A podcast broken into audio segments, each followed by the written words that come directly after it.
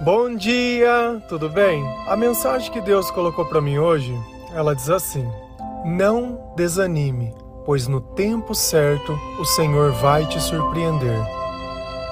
Senhor, tende misericórdia de nós. Perdoa, Pai, todos os nossos pecados. Livra-nos de todo mal. Nos afasta de tudo aquilo que não vem de ti. Nós agradecemos, Senhor, por mais esse dia, pelo alimento, pela palavra, pela presença. Aceita, Senhor, essa nossa oração, esse nosso louvor, pois nós te amamos, bendizemos, adoramos. Somente tu é o nosso Deus e em ti confiamos.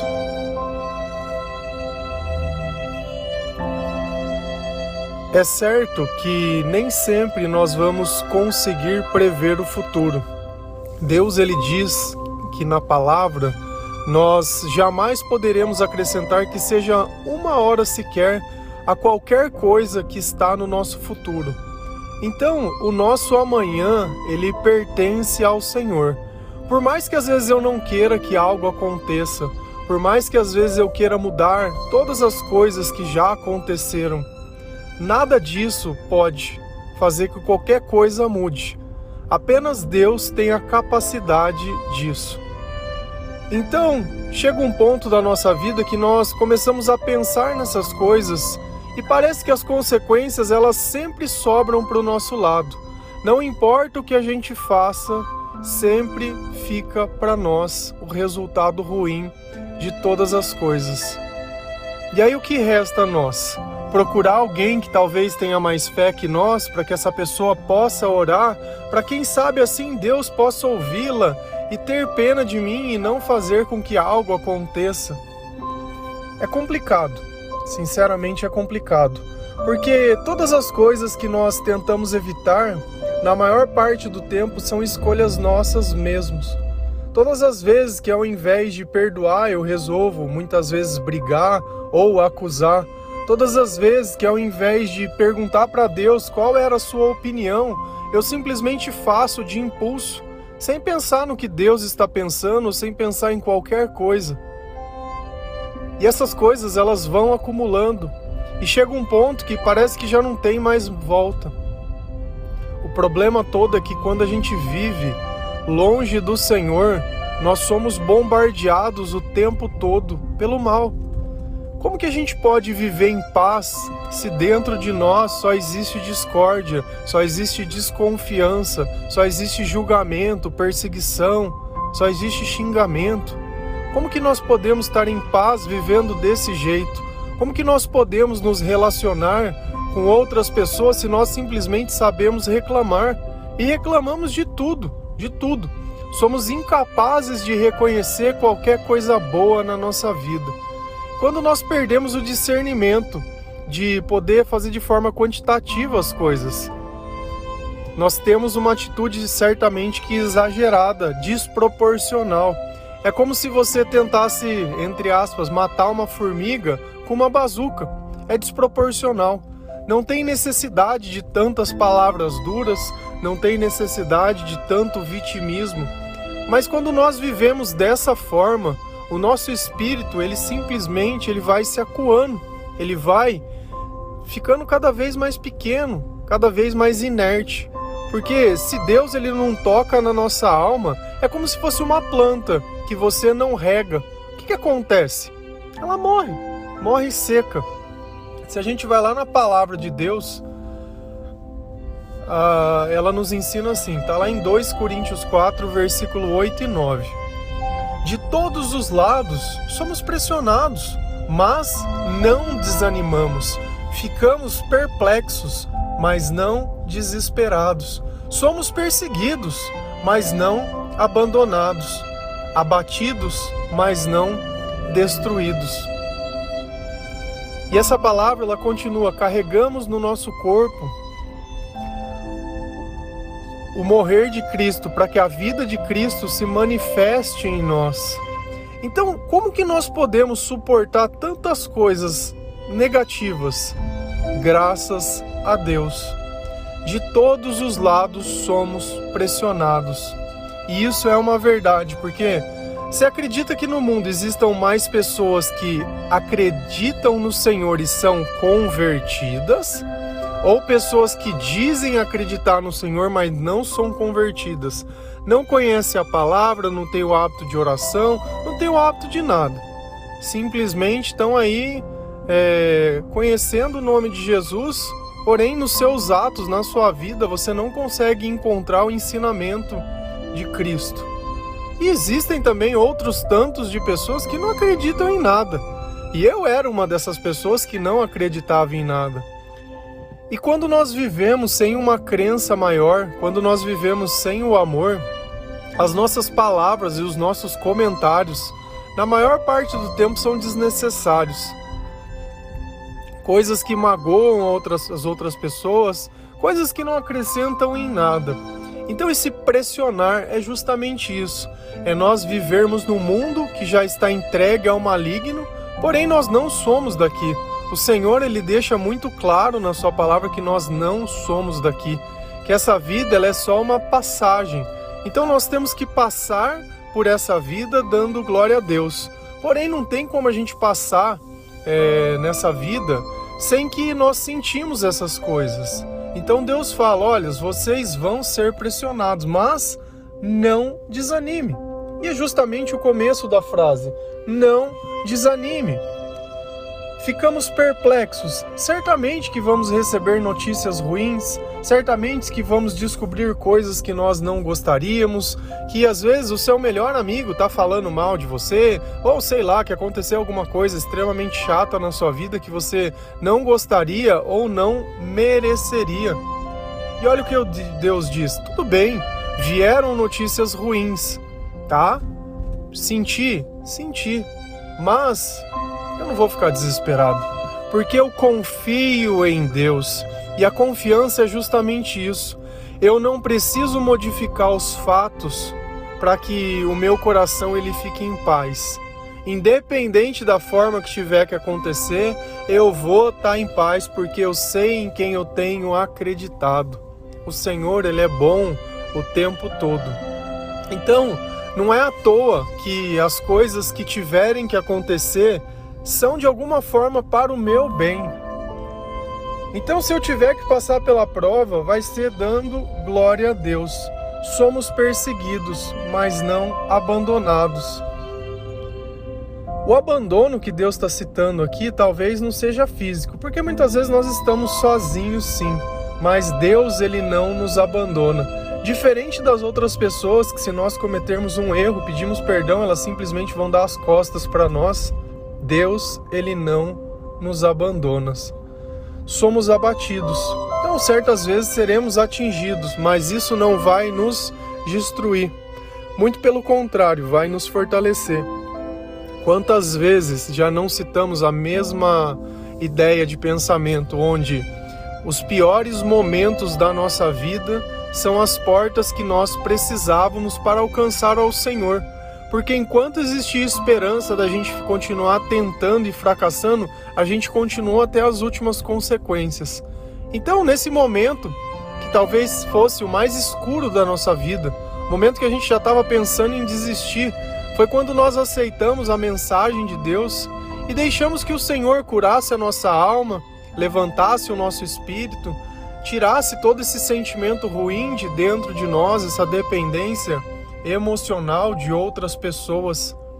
E assim, nós compreendemos, através da sabedoria de Deus, que tudo aquilo que nos aconteceu era o pecado que habitava em nós e pela insistência de tentar fazer tudo sozinho e do nosso jeito, que essas coisas começaram a se manifestar na nossa vida. Por mais que muitas vezes nós tivéssemos vontade de estar na presença de Deus, isso muitas vezes não era possível, porque nós não sabíamos por onde começar, nem como começar, nem o que fazer. Então, quando nós começamos a entregar nossa vida ao Senhor, começamos a buscar consolo na palavra de Deus, começamos a dar mais espaço para Deus na nossa vida, a confiar mais nele e menos em nós, a aceitar o nosso passado e tudo que aconteceu na nossa vida. Um novo homem e uma nova mulher começou a despertar dentro de você. Uma coisa é viver com uma alma morta, A outra coisa é viver na presença do Espírito Santo. Não tem comparação. É a mesma coisa que nós pegássemos uma flor seca e uma flor que é cuidada, que é regada. Certamente que uma nunca vai, ver a, vai poder florescer, que nunca vai poder ver folhas, cores e nem nada. A outra vai viver a plenitude disso tudo. Ambas têm a mesma origem, porém o essencial faltando, falta tudo. Quem é a água da vida? Jesus já fez até essa analogia. Jesus é a água da vida. É Ele que faz essa terra seca florescer. Se a gente continua lendo na palavra, ele vai falar justamente sobre isso. Lá em 2 Coríntios 4, versículo 15.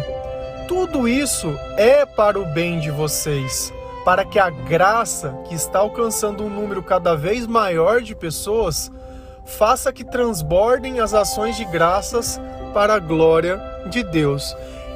Olha o que Deus está dizendo: que a perseguição, que essas pessoas que nos pressionam, essas pessoas que nos perseguem, essas pessoas que nos abatem, tudo isso que acontece é para o nosso bem, para que a graça de Deus possa ser demonstrada na nossa vida porque enquanto eles acreditavam que eles podiam nos derrubar, tudo isso estava trazendo uma glória e uma força ainda maior para a nossa vida.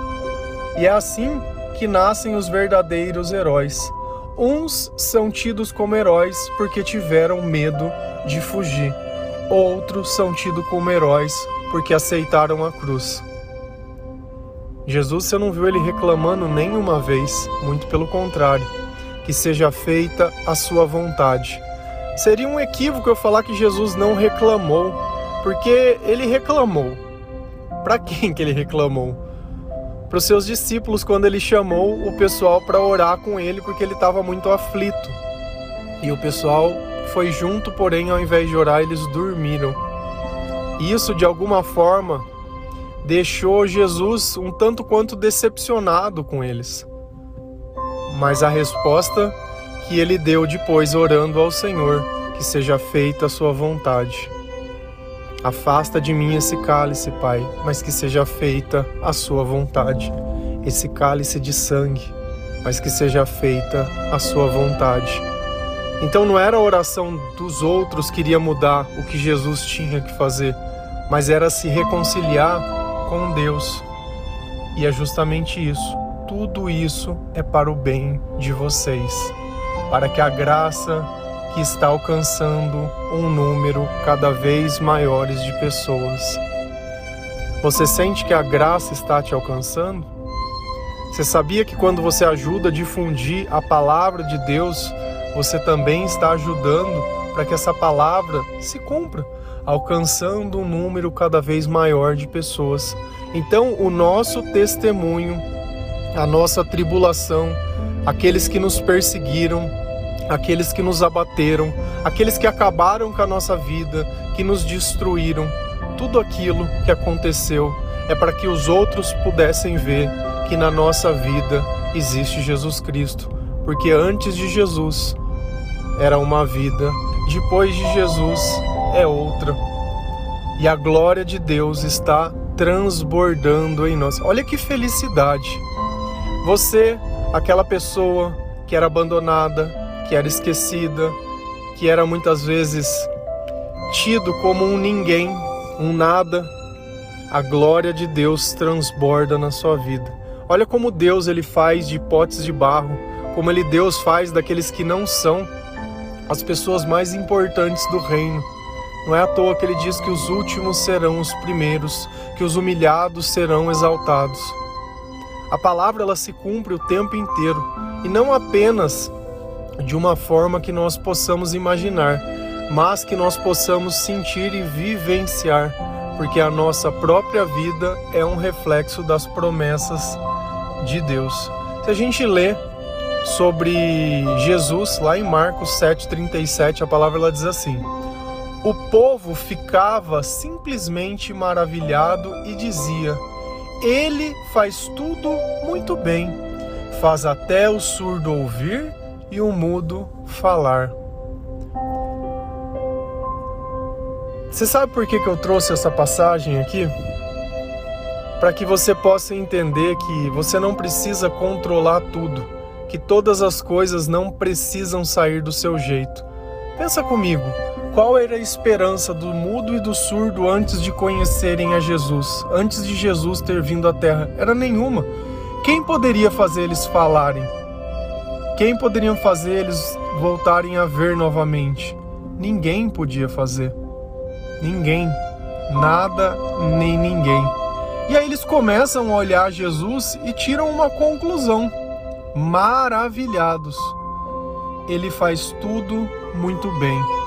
Então, se é Jesus que está cuidando da nossa vida, se é o Senhor que está dizendo não desanime, saiba sempre de uma coisa: que ainda que as coisas não saiam como você imagina que elas deveriam, ainda que a oração que você acredita que Jesus tivesse que atender não foi atendida, lembra o que o povo disse, o povo que viu Jesus. Ele faz tudo muito bem. Então, se Deus tem algo preparado para você, pode ter certeza que são boas coisas. Por quê? Porque tudo que ele faz, ele faz muito bem. Até o impossível, até aquele que não tinha esperança de ver ou falar, Jesus contemplou. E isso deixa maravilhado o povo. Então, ao invés de você sentir medo, insegurança, receio, achar que tudo está perdido, que não tem mais jeito, saiba que a sua causa foi apresentada a alguém que quem o viu ficou maravilhado, que quem o viu entendeu que tudo o que ele faz, ele faz muito bem. Então, se Deus disse que ele não vai nos abandonar, se Deus disse a nós que não é para nós ficarmos desanimados, é porque no tempo certo, no momento certo, e para tudo existe um tempo, e para tudo existe um momento, e para tudo existe um propósito. O Senhor ele vai fazer o que tiver que ser feito. Até aquilo que aqueles que não esperavam que fosse impossível foi feito. Consegue entender um pouquinho disso? Então o desânimo é eu deixar de confiar na natureza de Deus para querer confiar que eu sou capaz de resolver a minha vida. Nós devemos valorizar tudo aquilo que nós temos de bom. Se a tua vida hoje você consegue viver em paz, se a tua vida você consegue ver coisas que antes você não via, conserve a sua vida, valorize. Às vezes nós procuramos problemas que nós não precisaríamos ter, por sentimentos que nós não temos mais por necessidades que nós não temos mais, por coisas que não vão agregar em nada na nossa vida, só vão fazer parte de oração futura para que Deus nos liberte, para que Deus tire. Isso Deus já tinha tirado, você que foi atrás. Por que continua insistindo nos mesmos erros? Por quê? Por quê? Por quê? Essa é a pergunta. Por quê? Porque dentro de nós ainda existe alguma coisa que Jesus ele precisa curar. Existe alguma coisa que nós não conseguimos reconhecer o valor. Talvez se você soubesse o valor, talvez se eu soubesse ou se todos nós soubéssemos o valor das coisas que nós já temos, ficaria mais fácil a gente deixar de desistir de tudo por coisas que nós imaginamos que seriam melhores. Se a gente olha na passagem do filho pródigo, quando ele pede a herança para o pai e vai para o mundo, ele naquele instante ele julgava que aquilo era o melhor. Então ele gastou tudo, com bebida, com mulheres, com festa, ao ponto de ficar sem nada. Era para ele ter uma herança e ele ficou sem nada, comendo a lavagem dos porcos. E aí ele lembrou que até os empregados do seu pai tinham coisas melhores para se comer e resolveu voltar para casa. Pedir perdão para o pai, dizendo: Olha, eu pequei, pequei contra os céus, pequei contra você. Se ele não tivesse pedido herança e achado que o outro caminho era melhor, ele teria vivido o tempo todo em prosperidade e ainda teria herança. Mas o importante é que ele foi aceito de novo. E essa passagem também é uma passagem difícil de se compreender, Porque nessa mesma casa esse pai ele tinha dois filhos, um que ficou e continuou ajudando ele, e o outro que pegou e gastou tudo, que trouxe todo o desconforto à família. E quando esse filho que gastou tudo voltou para casa, o outro filho viu a festa que eles fizeram para ele e ficou sem entender. Poxa, eu que sempre tive com você, você nunca me deu nada. O meu irmão que foi lá e sempre fez tudo errado, olha, você deu uma festa. E é engraçado que ele fala na palavra que Deus nunca deu um, oh Deus, que o pai dele nunca deu um cabrito para ele fazer uma festa com os amigos. E nesse irmão que voltou, ele tinha colocado um anel no dedo e roupas novas. E o pai olha para ele e diz: "Olha, você sempre esteve comigo. Tudo que é meu é teu. Agora esse seu irmão que estava morto agora vive." Essa passagem às vezes é difícil entender quando a gente olha pelo bem material. Mas o pai ele foi sábio quando disse: "Filho, você não passou necessidade de nada você não gastou a tua herança. Tudo que é meu é teu, está aqui com você. Mas o teu irmão ele já não tem mais nada. Não tem mais nada. Somente nós que somos a sua família sobrou a ele. E a isso nós temos que celebrar, porque é alguém que percebeu o valor de casa. Entende? Se a gente olhar apenas pelo lado material, dá a impressão que Deus está sendo injusto. Poxa, o certo seria largar esse cara aí se lascando, que ele sofresse mesmo. Olha o que ele fez. Mas a natureza de Deus é a misericórdia. E quando nós olhamos que esse filho que ficou viveu em paz todo esse tempo, isso não tem preço. Ele não deveria estar invejando essas coisas, mas dando valor nas coisas certas. E essa palavra, ela é muito difícil de entender. Só entende aquele que viveu longe de Deus. Hoje eu entendo a graça de viver perto de Deus porque eu vivi longe. Talvez aquele que viveu sempre na graça deles não entenda o valor disso. E é por isso que Deus fala que quando nós passamos pelos dois lados das coisas, que as coisas acontecem na nossa vida, quando nós somos pressionados, abatidos e que as coisas ruins acontecem, é que nós podemos entender o valor da graça e através da nossa vida, que era uma desgraça, nós possamos alcançar a vida de outras pessoas. Amém?